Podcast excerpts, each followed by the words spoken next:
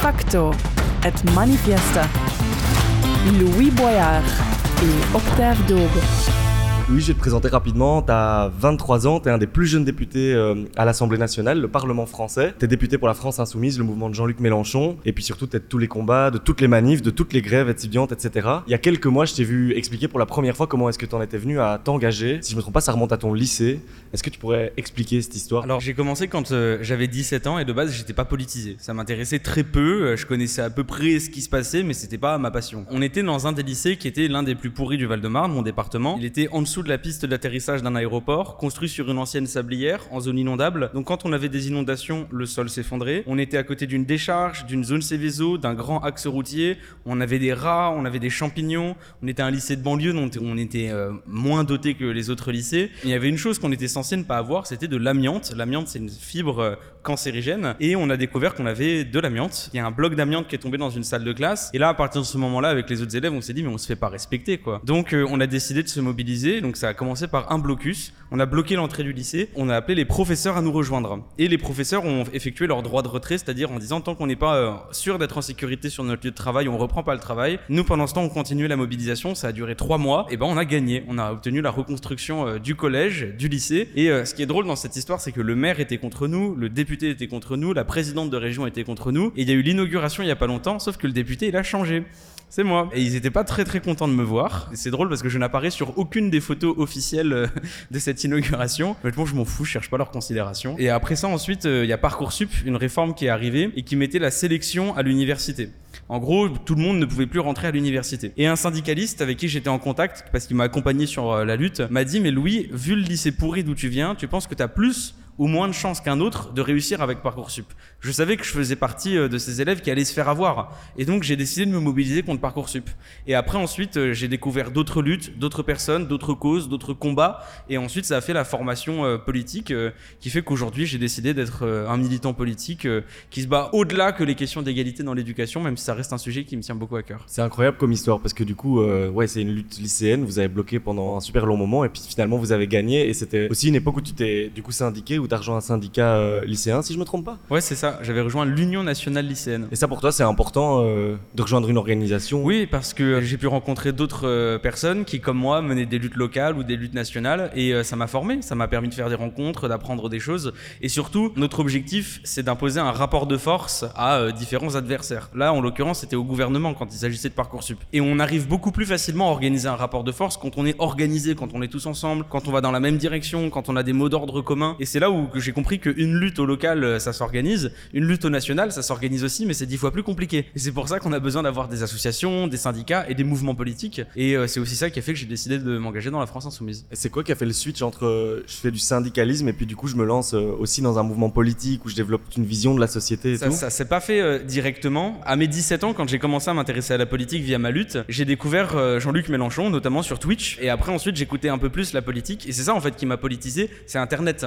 Et à la France insoumise, on prend pas une carte. Donc, au fond de moi, j'étais d'accord avec tout ce qu'il disait, mais j'étais pas à la France Insoumise. J'étais un syndicaliste, mais j'étais d'accord avec tout ce qu'il disait. Et après le syndicalisme lycéen, j'ai euh, du coup fait de la télé. J'ai été chroniqueur à RMC, j'ai été chroniqueur à TPMP, ce qui m'en vaudra euh, des belles ensuite. Et si jamais j'allais là-bas, c'est parce que je considérais que sur ces émissions, on pouvait parler à des personnes qui n'avaient pas accès à la politique. Et c'est aussi pour ça que j'avais été à Touche pas à mon poste, parce qu'à l'époque, et c'est plus le cas aujourd'hui, c'était une émission qui était très regardée par les jeunes. Et en fait, pour réussir à prendre le pouvoir et à appliquer le programme, on a besoin d'avoir euh, une majorité de personnes derrière nous. Sauf que ces personnes-là, il faut aller les chercher. Et moi, mon obsession, c'est justement d'aller chercher ces jeunes qui s'intéressent pas à la politique et de mettre la politique sous leurs yeux pour qu'elle les intéresse. Et je l'ai fait euh, sur les plateaux télé, euh, et là aujourd'hui je le fais sur les réseaux sociaux. Et qu'est-ce qui m'a poussé à m'engager à la France Insoumise? Ça a été l'élection présidentielle. Au moment de l'élection présidentielle, on a l'occasion de battre Macron. On pouvait le battre, on pouvait battre Macron, on pouvait battre Le Pen. Sauf que malheureusement, il y a eu la division de la gauche. Et c'est ça qui a fait qu'on n'a pas pu accéder au second tour. Et donc j'étais désespéré, j'étais dégoûté, j'étais comme tout le monde. Et puis après est venue la NUPES, la nouvelle Union populaire écologique et sociale, un accord qui nous faisait dire mais là enfin on est rassemblés sur la base d'un programme de rupture et là on peut gagner. Et c'est là ensuite j'ai décidé de m'engager dans la NUPES et, euh, et j'ai été euh, candidat. Honnêtement, la circonscription était censée être ingagnable, c'était euh, une bataille dont beaucoup disaient qu'elle n'était pas gagnable et on l'a fait. On a fait une campagne en allant justement chercher ces gens qui croyaient plus en la politique. On a fait une campagne barbecue, c'est comme ça qu'on l'appelait. En fait, on allait dans les quartiers, on posait des affiches, de la bonne musique, un barbecue, des tables, des chaises, et les gens spontanément ils venaient nous voir, surtout les enfants, parce que il se passe rien dans ces quartiers. L'État, la ville, ils viennent pas aider ces gens-là. Et nous, du coup, on amenait un petit peu de vie, on discutait avec les gens. Et ce qui m'a frappé quand je discutais avec les gens, ils disaient mais qu'est-ce que tu as à me promettre? Moi, je leur disais mais j'ai rien à te promettre. Moi, je suis pas comme les autres. Je peux rien te promettre. Par contre, je peux te dire une chose, c'est qu'on va revenir et qu'on va aller se battre ensemble. Et c'est ce discours-là qui a fait qu'il y a des personnes, ils ont dit bon bah lui, ok, il est pas comme les autres. Et c'est ça qui a fait qu'on les a ramenés au vote et qu'on a pu gagner euh, cette élection législative. C'est hyper impressionnant en tout cas. Et du coup, toi, tu vraiment une vision où tu dois, depuis le Parlement, aussi te battre avec les gens sur le terrain, c'est ça? On réussira jamais à changer les choses uniquement au Parlement. Je crois beaucoup à un pied dans la rue, un pied dans le Parlement. Quand on fait une intervention au Parlement, moi je, m'en fous, je veux pas convaincre les macronistes et les fachos, je sais déjà que j'arriverai pas à les convaincre. Mais par contre, je sais que c'est regardé par certaines personnes, ça va me permettre de les convaincre et peut-être même de les mettre dans l'action. Et quand vous avez des personnes qui sont euh, dans l'action dans la rue, bah, ça vous permet derrière de mettre un rapport de force euh, au Parlement, ça met une ambiance de travail. Quand vous avez euh, des millions de Français qui sont dans la rue contre la réforme des retraites, bon bah ils étaient pas tous prêts à voter la réforme. C'est ce qui a fait le 49-3 derrière. Et tout ça se suit. Et c'est comme ça que derrière, on arrive à avoir une dynamique populaire qui nous permet ensuite de prendre le pouvoir. Parce que nous, une fois qu'on gagne les élections, c'est pas vrai de dire que tout va changer du jour au lendemain. Même au gouvernement, on aura des adversaires, des forces économiques qui essaieront de nous empêcher d'appliquer le programme. Et on comptera bien avoir la force populaire dans la rue qui fera des manifestations, euh, même avec nous au pouvoir. Bah, c'est aussi comme ça que on voit les choses ici en Belgique. On appelle ça le rue conseil rue, où euh, on part de la rue, de ce qui vit, des problèmes des gens concrets. On amène ça dans les parlements, mais on revient aussi en force dans la rue pour des mobilisations, pour des manifestations, parce qu'effectivement, je suis à fond d'accord avec toi. On gagnera pas juste euh, par les élections. On a vraiment besoin d'un mouvement populaire qui suit ça. Et là-dedans, toi, tu mettais vraiment l'accent sur les jeunes et ça se voit, par exemple, pour la réforme des retraites. Je crois que tout le monde a vu à quel point tu as bataillé pour que les jeunes se mobilisent aussi, viennent avec vous. Pourquoi est-ce que tu crois que les jeunes, c'est si important dans la mobilisation? Jamais dans l'histoire de l'humanité, on s'est retrouvé dans une situation où on avait une épée de Damoclès sur la tête qui s'appelle le dérèglement climatique. Et ce dérèglement climatique, il va nous obliger à transformer toute la société. J'ai peur de ça.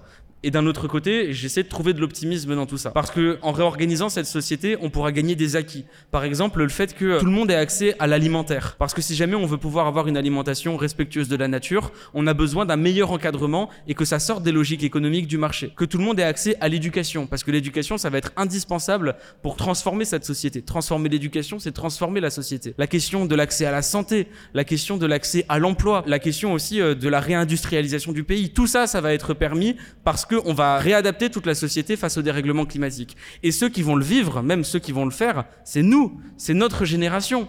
Et on va pas nous laisser le faire si facilement. Les milliardaires aujourd'hui, les Bernard Arnault, les Jeff Bezos, euh, ces gens-là, ils savent très bien ce qui est en train de se passer avec le dérèglement climatique. Ils savent très bien qu'ils nous emmènent droit dans le mur et ils continuent de le faire parce qu'ils se font du fric. Et je crois que euh, on va vivre une révolution en France, en Belgique et partout à travers le monde parce que l'adversaire qu'on a aujourd'hui, c'est un capitalisme qui est mondialisé et qui est financiarisé. C'est beaucoup de mots qui sont terrifiants pour expliquer qu'on a un gros mastodonte face à nous. Et euh, à chaque fois, on nous dit oui, mais si jamais vous menez cette bataille en France, vous allez avoir la concurrence à l'échelle mondiale qui fait que ça prend pas. Oui, mais là, c'est toutes les jeunesses du monde entier qui ont le même intérêt à, à changer le même système économique. Et à la fois, ça peut paraître être une montagne terrifiante, à la fois, ça me rend très optimiste parce qu'on n'a pas le choix en fait. Et je sais qu'on va le faire. Avant nous, il y a beaucoup de personnes qui ont fait des luttes qu'ils n'ont pas forcément gagnées. On est héritier euh, de luttes sociales. Je pense que c'est ce siècle-là qu'on va enfin vivre l'aboutissement de tout ce que d'autres pionniers et pionnières ont fait avant. Et ça se fera par les jeunes. Donc j'ai envie d'aller les chercher et justement de leur dire, je sais que ça fait flipper, je sais que c'est dur d'être jeune aujourd'hui, mais en fait vous n'avez pas le choix. Et voyez-y de l'optimisme à l'intérieur. Parce qu'on n'a pas le choix, on va être nombreuses, on va être nombreux et on va être capable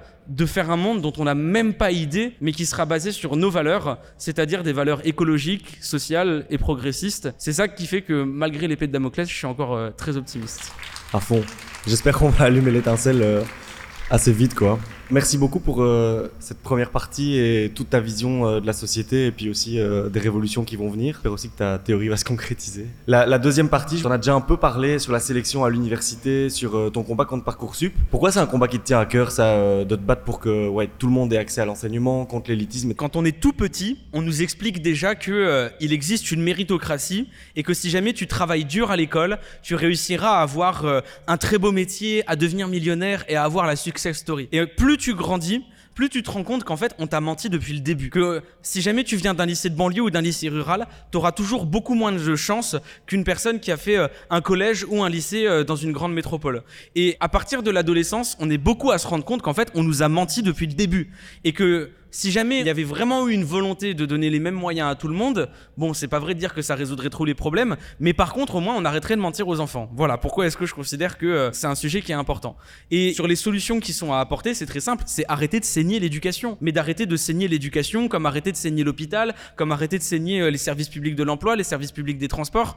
Il faut bien comprendre que nous, on a une vision du monde, que l'extrême droite a une vision du monde, et que les libéraux qui sont actuellement au pouvoir ont aussi une vision du monde. Leur vision du monde, c'est que il faut qu'il y ait le moins d'État possible, qu'il faut qu'il y ait le privé le plus possible partout, tout le temps. Donc, il va falloir investir massivement, massivement, massivement dans l'éducation. Et je parle pas uniquement de l'enseignement supérieur, dans toute l'éducation. Et il y a vraiment une phrase qui, pour moi, euh, est même l'une des plus importantes pour une militante ou un militant, c'est transformer l'éducation, c'est transformer la société. Et on n'arrivera pas à transformer la société tant qu'on n'aura pas transformé l'éducation. Et je pense qu'il faut aussi pas que parler du supérieur, parce que vous en avez qui sont uniquement dans le secondaire, et ensuite derrière ils apprennent pas dans le supérieur, mais dans un emploi. Et ces gens-là, ils apprennent des métiers qui sont techniques, qui sont essentiels. Et je trouve qu'on en parle trop peu de ces gens-là. Mais pour ce qui est de l'enseignement supérieur, c'est quand même un sujet. Parce que on dit souvent, euh, oui, si jamais justement tu veux continuer la success story, il faut que tu ailles à l'université. Sauf que l'université, tout le monde ne peut pas y accéder.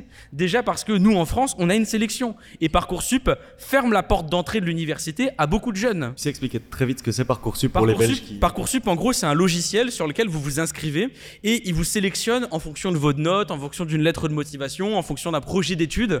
Et en fait, on découvre que c'est du grand n'importe quoi. Enfin, il y a des lycéens qui ont mis en lettre de motivation des recettes de cuisine. Ils ont été acceptés. Déjà, on ferme la porte de l'éducation avec Parcoursup parce que tout le monde n'y rentre pas. Mais vous avez des gens qui ont une fac. Mais par contre, c'est pas l'université qu'ils veulent.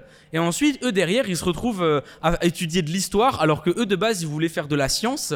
Et c'est pas un petit choix. Les études que vous faites vont déterminer votre métier pour les 45 prochaines années de votre vie. C'est pas un petit détail. Mais ça, aux yeux des technocrates, ils s'en foutent. Et ensuite, encore une fois que vous êtes à l'université, il faut être capable de survivre, d'accéder à un logement. Sauf que le problème, c'est qu'aujourd'hui, le logement, et c'est comme pour tout, euh, tout ce qui est privé, se retrouve ultra concentré dans les mains d'une petite minorité. Et plus le temps passe, plus ça se retrouve concentré dans les mains d'une petite minorité. Pour vous donner un exemple, la moitié du parc locatif français est possédé par 10% des propriétaires. C'est 10% de personnes qui possèdent la moitié du parc. Ensuite, on vient nous expliquer, mais oui, vous pourrez être propriétaire plus tard. Non, c'est des conneries. Donc ensuite, vous vous faites avoir sur le loyer. Et après, ensuite, mais c'est des choses bêtes. Il faut l'ordinateur pour pouvoir suivre les cours, parce qu'on est désavantagé par rapport à un autre. Et ensuite, il faut pouvoir se nourrir.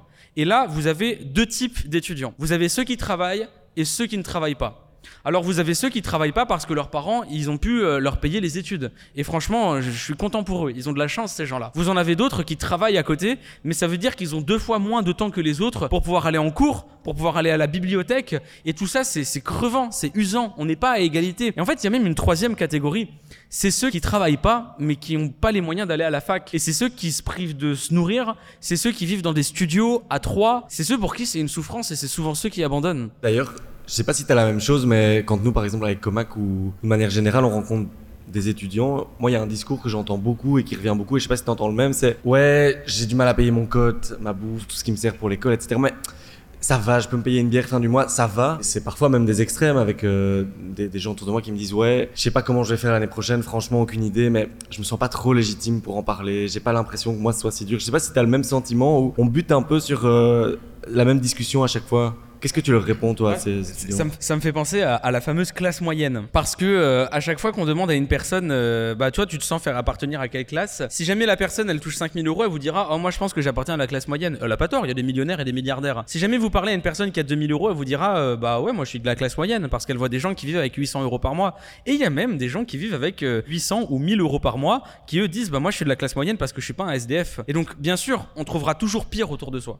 C'est clair, c'est la vérité. Mais en même temps, est-ce qu'on n'a pas intériorisé le fait que, euh, bah, en fait, être en galère quand on est jeune, c'est normal? Et est-ce que c'est pas un problème? Et pour moi, à partir du moment où vous n'avez pas accès à un logement, à la nourriture, à pouvoir vous chauffer, à pouvoir vous habiller, à pouvoir étudier, et où euh, vous devez vraiment euh, vous serrer la ceinture à la fin du mois, mais votre dignité humaine n'est pas respectée. Et réfléchissez, Pourquoi est-ce que vous, vous vous trouveriez dans cette situation alors qu'un autre, parce que sa famille a de l'argent, il n'aurait pas cette situation? Et je suis pas en train de dire qu'il faut en vouloir à ceux qui ont de l'argent, pas du tout. Je suis content pour eux parce qu'ils ont des droits que j'aimerais pour tout le monde. Mais par contre, je pense qu'il va falloir construire un système dans lequel tous les jeunes peuvent partir à égalité. Et il y a même un parallèle intéressant à faire avec euh, les retraités. À l'époque, quand vous étiez euh, retraité, qui n'avait pas la sécurité sociale, vous dépendiez de votre famille une fois que votre corps était brisé après le travail et que vous étiez plus indépendant. Et donc du coup, c'était votre famille qui devait vous loger, qui devait vous nourrir. Sauf qu'il y avait des familles qui n'étaient pas en moyen de subvenir aux besoins des personnes âgées. Et vous aviez des personnes âgées qui vivaient dans des situations pas similaires à celles des étudiantes et des étudiants. Et on a dit, bon bah, cette situation n'est pas acceptable. Alors, plutôt que de demander une solidarité familiale qui est inégale et qui est injuste, on va demander une solidarité qui est sociale et qui est nationale. Et on a créé la sécurité sociale et on a donc mutualisé les ressources pour permettre à toutes les personnes âgées de vivre dans la dignité. Bah, quand vous avez des jeunes qui se retrouvent à ne pas être à égalité sur un moment aussi essentiel dans la vie, qui se retrouvent à ne pas pouvoir être indépendants, parce que c'est extrêmement rare des jeunes qui arrivent à être indépendants. La société, les institutions sont faites pour que vous soyez dépendants de vos parents. Est-ce qu'il va pas falloir se dire qu'on doit passer aussi là d'une solidarité familiale à une solidarité sociale et nationale? Et c'est pour ça que la proposition que je fais, c'est celle d'une garantie d'autonomie. C'est un peu d'avoir une forme de sécurité sociale jeune dans laquelle aucun jeune ne vivrait en dessous de 1102 euros par mois. Et euh, on pourrait compléter le revenu, pourrait donner directement les 1102 euros pour que jusqu'à 25 ans, les jeunes puissent avoir accès à un logement, accès à, à pouvoir se chauffer et accès à l'éducation, à une formation et à un emploi. Et c'est ça en fait qui permettra euh, de sortir tous ces jeunes de la pauvreté et d'enfin euh, mettre en place cette égalité dont on nous parle tant quand on est gamin et où ensuite on se rend compte qu'on nous a menti de A à Z. Et pourquoi tu penses que Allez, ils s'en foutent à ce point quand on voit les files alimentaires qui ont eu lieu pendant le Covid et qui ont en fait encore lieu maintenant, le manque de cotes, etc. Pourquoi est-ce que vous avez vraiment des ministres de l'enseignement supérieur? Bah, on a un peu les mêmes en Belgique, qui sont vraiment arrogants, qui ont l'air de rien toucher. Au fond, ça fait partie de leur projet. Macron, il a dit quelque chose dans une interview récemment. Il a dit le problème, c'est que euh, il y a trop d'étudiants qui décrochent en L1. Et il dit mais ça coûte cher et euh, pour eux c'est des abandons.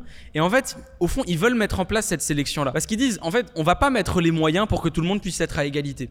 Et on a conscience qu'il y a des étudiants qui tentent des études alors qu'ils n'en ont pas les moyens et ça coûte trop cher. Et donc du coup, ces étudiants-là, on devrait directement les orienter vers de la voie professionnelle, vers de l'alternance. Comme ça, ça coûterait moins cher. Mais ensuite, derrière, on se retrouverait avec quoi? Avec les gosses de riches qui iraient dans les universités pour faire des métiers de patron.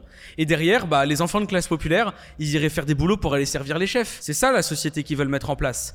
Et au fond, euh, ça dessine un schéma qui est assez réaliste aujourd'hui. Le prolétariat et la bourgeoisie. Et je crois que euh, beaucoup de jeunes aujourd'hui disent oui mais tu sais moi je vois qu'il y a pire autour de moi. Tu sais moi je fais des études. Moi je suis en train de bosser. J'ai pas le temps de te rejoindre. Je suis d'accord avec toi. Euh, mais pour moi c'est trop dur. J'ai autre chose à faire. Et au fond je peux complètement les comprendre. Parce que la vie elle est dure pour ces jeunes là mais quand on voit le dérèglement climatique, quand on voit la pauvreté dans laquelle on est, et j'aimerais rappeler que la moitié des gens qui vont au resto du cœur, ce sont des jeunes. Quand on voit qu'on nous dit, ouais, vous êtes jeunes, traversez la rue pour aller trouver du boulot. Mais que c'est des personnes qui nous disaient ça à l'époque où il y avait encore des usines, où ils n'avaient pas le taux de chômage des jeunes qu'on a nous aujourd'hui. On n'avait pas un pays qui était désindustrialisé. Quand on voit les insultes qui font euh, à beaucoup de jeunes qui eux sont issus de l'immigration et qui sont insultés quotidiennement à la télévision, quand on voit qu'on parle constamment de débats qui nous intéressent pas, alors que nous on est en train de galérer à côté, ces jeunes-là peut-être qu'ils sortent pas aujourd'hui, mais un jour il va y avoir un truc qui va péter. Et le jour où ça va péter, ces jeunes-là ils se diront c'est le moment c'est le moment où on peut gagner la bataille sur le dérèglement climatique, sur la précarité des jeunes, sur euh, l'économie qui reprend le contrôle sur l'alimentaire, l'eau, l'énergie, le logement, l'éducation. Et à ce moment-là, les jeunes, ils ne rentreront pas tant qu'ils n'auront pas gagné. Et c'est pour ça qu'à chaque fois, j'essaie de les faire sortir. Parce que peut-être qu'un jour, ce moment, il arrivera. Je sais que euh, si jamais euh, les ministres écoutent ça, ils diront mais, mais quoi? Mais Louis Boyard, vous êtes complètement fou, vous êtes un député, vous êtes en train d'appeler tous les jeunes à sortir dans la rue. Mais oui, bien sûr, bien sûr. Parce qu'il n'y a que ce langage-là que vous comprenez. Parce que sinon, mais qu'est-ce qu'on fait pour ces jeunes-là Il y a un moment, vous les respectez pas, la jeunesse va sortir et elle va se faire respecter. Et ça va faire très mal pour vous. Alors, euh, vous pouvez toujours faire l'allocation d'autonomie à 1102 euros, ça ralentira un peu la chose, mais tant que vous n'aurez pas sorti notre société du capitalisme, ça finira par advenir. À fond, bah, tu me devances un peu sur ma dernière question parce que un peu la dernière partie que je voulais aborder avec toi, c'était sur toi comment tu vois la société. Tu viens de parler euh, de capitalisme, je t'ai aussi entendu parler de marxisme. Pourquoi ça, c'est des notions allez, qui te tiennent à cœur, qui sont importantes? Pourquoi est-ce que tu regardes la société avec ce regard-là aussi? Parce que euh, pour moi, il y a une chose qui est fondamentale, c'est la dignité humaine. Je vous ai déjà donné la liste de tout ce qui, pour moi, fonde la dignité humaine. L'accès à un emploi, l'accès à un logement, l'accès à des transports, à de l'eau, à de l'électricité, à de la nourriture, à des soins.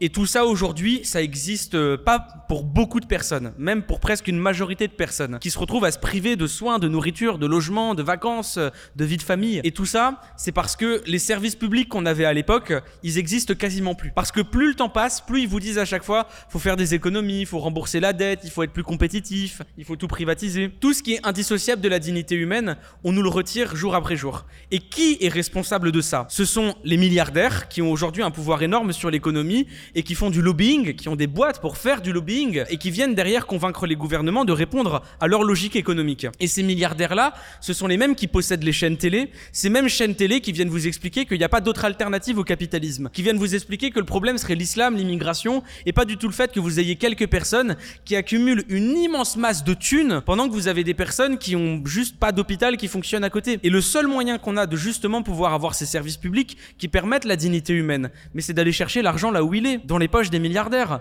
La France n'a jamais été aussi riche et il n'y a jamais eu autant de pauvres en France. C'est donc que les richesses sont mal réparties. Allons même plus loin de ça. Il y a le dérèglement climatique. Le dérèglement climatique, c'est toute notre économie, toute notre production qui n'est pas compatible à long terme avec la nature. Et donc, on a besoin de réfléchir à notre manière de consommer et à notre manière de produire. Et donc, sortir du productivisme, c'est-à-dire d'une société de consommation où on gave les gens de publicité, où à la fin, ils sont pas heureux. Parce que à chaque fois qu'ils achètent les trucs, ils voient quand même sur leur téléphone euh, les influenceurs qui ont toujours le dernier truc. C'est une consommation qui vous rend pas heureux et qui en plus détruit la nature. Il va falloir sortir de ça. Mais le problème, c'est que aujourd'hui, ces milliardaires, ils ont un tel poids sur l'économie, un tel pouvoir sur l'économie. C'est pas vrai de dire que le boulanger du village, il est capable de résister à la concurrence féroce du milliardaire qui lui d'ailleurs vient de créer une franchise de boulangerie qui va derrière tuer le boulanger local. Et donc on a besoin de reprendre le contrôle sur toute une partie de notre économie. Et c'est là où, du coup, le marxisme rentre en jeu. Parce que oui, il y a une lutte des classes. Il y a une lutte des classes, des travailleuses, des travailleurs, de la jeunesse scolarisée, d'une certaine manière. Parce qu'aujourd'hui, la société ressemble plus à celle d'à l'époque où vous aviez beaucoup euh, d'ouvriers, de salariés. La société, elle est beaucoup plus diverse. Et donc, je préfère parler de peuple. Mais par contre, pour moi, il y a une lutte du peuple contre l'oligarchie. Et quand je veux cibler l'adversaire, je parle du milliardaire. Parce que c'est lui qui a le fric, qui nous permet d'avoir les services publics qui sont indissociables de la dignité humaine. Et c'est lui qui a le pouvoir sur la production, qui entretient la société de consommation, le productivisme et donc le dérèglement climatique. Et il va falloir aller les cibler. On dit souvent que ces gens-là, ils sont inatteignables, mais c'est pas vrai. Ces gens-là, ils ont des noms, ils ont des visages, ils ont des adresses. C'est des gens comme vous, c'est des gens comme moi. C'est souvent des gens qui ont hérité. Je vois pas pourquoi est-ce qu'ils seraient plus légitimes que notre cause. C'est incroyable ton optimisme qui transpire vraiment dans toutes tes vidéos, dans tout ton contenu. Et je trouve ça d'autant plus marquant parce qu'aujourd'hui, euh, on voit par exemple, tu vois, l'extrême droite qui monte en Flandre, en Belgique, en France et partout en Europe. C'est quoi un peu toi ton carburant? Tu te dis euh, non, je me lève le matin et je continue le combat, euh, ça me fait pas peur, tu vois? Ils font pas peur ces gens. Parce que euh, déjà, premièrement, je situe qui est mon adversaire les milliardaires. Pourquoi est-ce qu'aujourd'hui on se retrouve à avoir une montée de l'extrême droite? Parce que tous les libéraux classiques qui servaient à cette bourgeoisie, aujourd'hui ils font plus le travail. Macron il se pointe au Stade de France, il est hué. Donc du coup, il faut qu'il trouve une nouvelle petite marionnette. Cette nouvelle petite marionnette, il y en a plusieurs, hein, c'est une petite scène de théâtre. Vous avez Éric Zemmour, vous avez ensuite Marine Le Pen et vous avez Cyril Hanouna. Au fond, ces gens sont tous les serviteurs des milliardaires. Mais ensuite, ces gens, ils viennent raconter euh, un nouveau récit. C'est-à-dire que euh, le problème ensuite ce serait l'islam et ce serait l'immigration. Et c'est déjà intéressant de voir que cette immigration qu'on a aujourd'hui, elle est justement là parce que à l'époque, vous avez ces milliardaires qui ont contribué à la colonisation de ces pays, au pillage des richesses, qui ont fait venir cette immigration dans notre pays pour faire pression sur les salaires, pour exploiter ces immigrés. Et aujourd'hui, vous avez plein de gens qui sont issus de cette immigration et qui se retrouvent, c'est vrai, toujours dans les mêmes quartiers. Je vous raconter une histoire. À l'époque, moi, j'étais euh, en Vendée. C'était euh, la France rurale. On m'a dit, tu vas déménager dans le Val-de-Marne, dans la banlieue. Et quand on m'avait dit ça, mais j'étais terrifié parce que ce que je connaissais de la banlieue, c'est ce que j'envoyais à la télé, c'est ce que les politiques en disaient. Et quand je suis arrivé, je suis vraiment euh, mais tombé amoureux de l'endroit, quoi. Parce que là-bas, ok, on n'a pas grand-chose. Ok, c'est vrai, on n'a pas plein de boutiques, on n'a pas plein de services publics, mais par contre, là-bas, on sait se débrouiller. Il y a une solidarité que je trouve bah, que je trouvais que en Vendée en fait. Que je trouvais à l'époque dans le club de foot euh, ou dans la fête du village euh, ou dans l'association d'entraide. Et tout ça, ça n'existe que là-bas. En fait, je vois vraiment une grande similitude entre ce que je connaissais en Vendée et ce que je connais aujourd'hui dans la banlieue. Et aujourd'hui, l'extrême droite, elle cherche à diviser ces gens-là. Elle cherche à diviser les banlieues qui ont été désindustrialisées, comme chez moi où à l'époque, euh, dans la ville où je vis, à Villeneuve-Saint-Georges et à la ville où je vivais, Villeneuve-le-Roi, il y avait un grand centre de fret ferroviaire dans lequel il y avait beaucoup d'emplois. Ils ont liquidé tout ça. Et en même temps, dans cette France rurale-là, bah là aussi, ils ont tous désindustrialisé. Ils cherchent à les diviser sur quoi? Sur le fait que ce sont des gens qui ne se connaissent pas. Parce que c'est vrai qu'une grande partie de la France ne sait pas ce que c'est que la banlieue. Et elle ne connaît que ce qu'on y voit à la télé. Mais si jamais ces gens-là essayaient de sortir un petit peu de ce qu'il y a derrière la télé et qu'ils essayaient de voir un petit peu le niveau de, de solidarité, d'entraide qu'on a dans ces quartiers, je pense qu'ils comprendraient qu'en fait, l'adversaire, c'est pas l'un et l'autre. Au fond, c'est la bourgeoisie. Mais c'est à ça que sert l'extrême droite. C'est à diviser ce prolétariat-là. Et quand je dis je connais mon adversaire, mais pour moi, l'extrême droite, elle me fait pas peur. Parce que je sais, elle sert qui, et je sais que, euh, au fond, euh, c'est juste l'étape suivante pour jusqu'à réussir à battre ces milliardaires-là. Et après, bon, sur l'extrême droite, au fond, euh, leur racisme, je pense pas qu'ils convainquent tant de gens que ça. Parce qu'on est beaucoup, au fond, à connaître ces réalités-là. Aujourd'hui, euh, on est beaucoup à avoir un pote en banlieue qui nous raconte à quoi euh, ressemble la vie. On est beaucoup aussi à se référer à justement ces quartiers populaires qui font partie de la culture française. Parce que le football français ne serait rien sans les quartiers populaires. Les entreprises françaises ne seraient rien sans les quartiers populaires. Le rap français ne serait rien sans les quartiers populaires. Et quand on a l'extrême droite qui nous dit mais regardez ces gens ils veulent pas faire partie du euh, c'est incompatible avec la France. Mais juste regardez la France devant vous. Les quartiers populaires font déjà partie de la culture française. Louis, moi j'ai une toute dernière question pour toi. C'est quoi ton plus grand rêve? En fait, j'avais envie de vous répondre, aller sur Mars. Ça va vous paraître très bête, mais c'est quand même un truc de ouf. C'est un truc qu'on va vivre, quoi. On va vivre le fait que l'humanité va poser le pied sur Mars. Alors, j'aimerais bien que ce soit pas une entreprise privée, mais que ce soit une entreprise publique qui y aille. Ça aussi, c'est un autre sujet. Mais ça, c'est pas un rêve, parce que je sais qu'on va le réaliser. Et après, ensuite, je pourrais vous répondre assez classiquement euh, l'aboutissement de la révolution citoyenne. Mais au fond, c'est pas un rêve, parce que je sais que ça va déjà arriver. Je rêve pas, en fait, parce que tout va. Je suis bien là. T'es trop Tout- optimiste tout pour réalise. rêver, quoi. Je suis vraiment optimiste et et il y a beaucoup de personnes qui disent euh, non, tout est foutu, euh, on n'y arrivera jamais. Si jamais vous pensez comme ça, c'est déjà perdu. Mais si jamais tous ensemble, on se motive les uns les autres, on y va avec le sourire et on se dit mais de toute façon on est plus nombreux, c'est le sens de l'histoire. Je vois pas pourquoi est-ce qu'on perdrait. Donc ouais, l'optimisme, c'est aussi une stratégie militante parce que euh, la résignation, l'abandon, c'est notre pire ennemi. Si jamais les dégoûtés abandonnent la politique, il restera que les dégoûtants. Donc soyez optimistes, redonnez le sourire aux dégoûtés et puis euh, faites-les rejoindre la lutte et il n'y a pas besoin de rêver, il y a juste besoin de vivre finalement. Merci beaucoup euh, pour cet entretien euh, qui transpirait l'optimisme et voilà, merci pour d'avoir accepté l'invitation.